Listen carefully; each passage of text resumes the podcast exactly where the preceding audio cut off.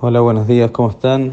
Hoy, Betrat Hashem, terminamos las selajot que corresponden, tienen que ver con los testigos en los diferentes litigios, en los Din Torah, que estuvimos viendo los días anteriores. La alajá dice, todo tiempo que la persona todavía recuerda cierto hecho por el cual tiene que atestiguar sobre él, aunque sea que pasó hace un montón, puede ir a atestiguar y no sospechamos que por cuanto que pasó hace mucho tiempo quizás se olvidó algún detalle o no se acuerda las cosas bien, mientras que él piensa que se acuerda y él está seguro de lo que está diciendo, tiene permitido atestiguar. Y no solamente eso, sino una persona que no se acuerda solo, sino únicamente cuando lee o ve algo, al leer quizás algún texto, lo que sea, algo, una libreta, lo que tenía escrito. Entonces en ese momento lo vio y se acordó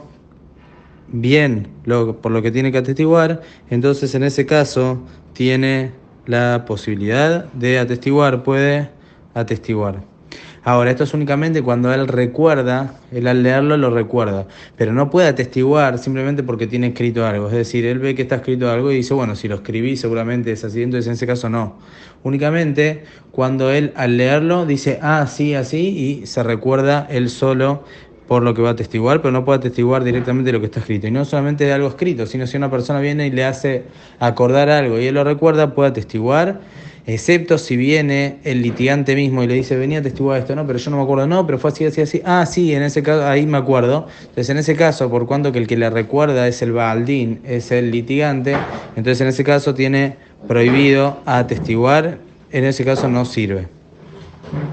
Otra alajada, un testigo que es pariente de alguno de los litigantes o alguno de los jueces, o que los testigos son parientes entre ellos, entonces están pesulim, están no aptos para atestiguar.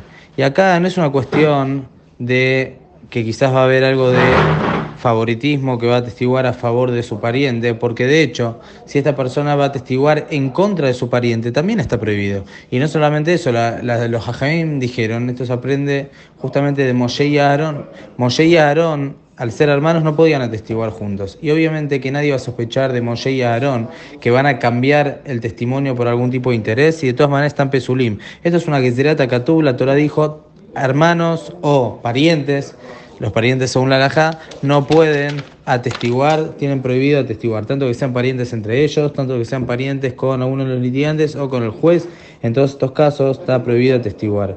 ¿Y quién más no tiene permitido atestiguar? Es como que lo que se llama pasula edut, es una persona que es considerado según la alajá un rayá. Es una persona que es considerada una transgresor de las misbot con las condiciones que tiene la alajá lo hizo de una manera a propósito, con ciertas condiciones, entonces en ese caso no tiene el permiso de atestiguar. Obviamente se hizo teyubá así.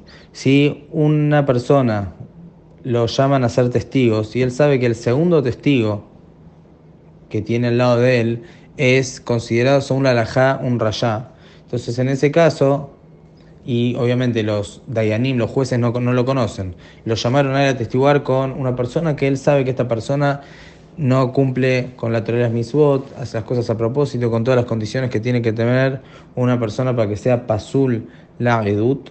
Y él sabe que igual está diciendo la verdad. Pero de todas maneras, al ser rayá, la Torá no permite que sea testigo. Entonces la alajá es que esta persona no puede ir a testiguar con él. Es decir, para entenderlo mejor, lo llaman a testiguar a Reubén con Shimón sobre cierto hecho que vieron juntos.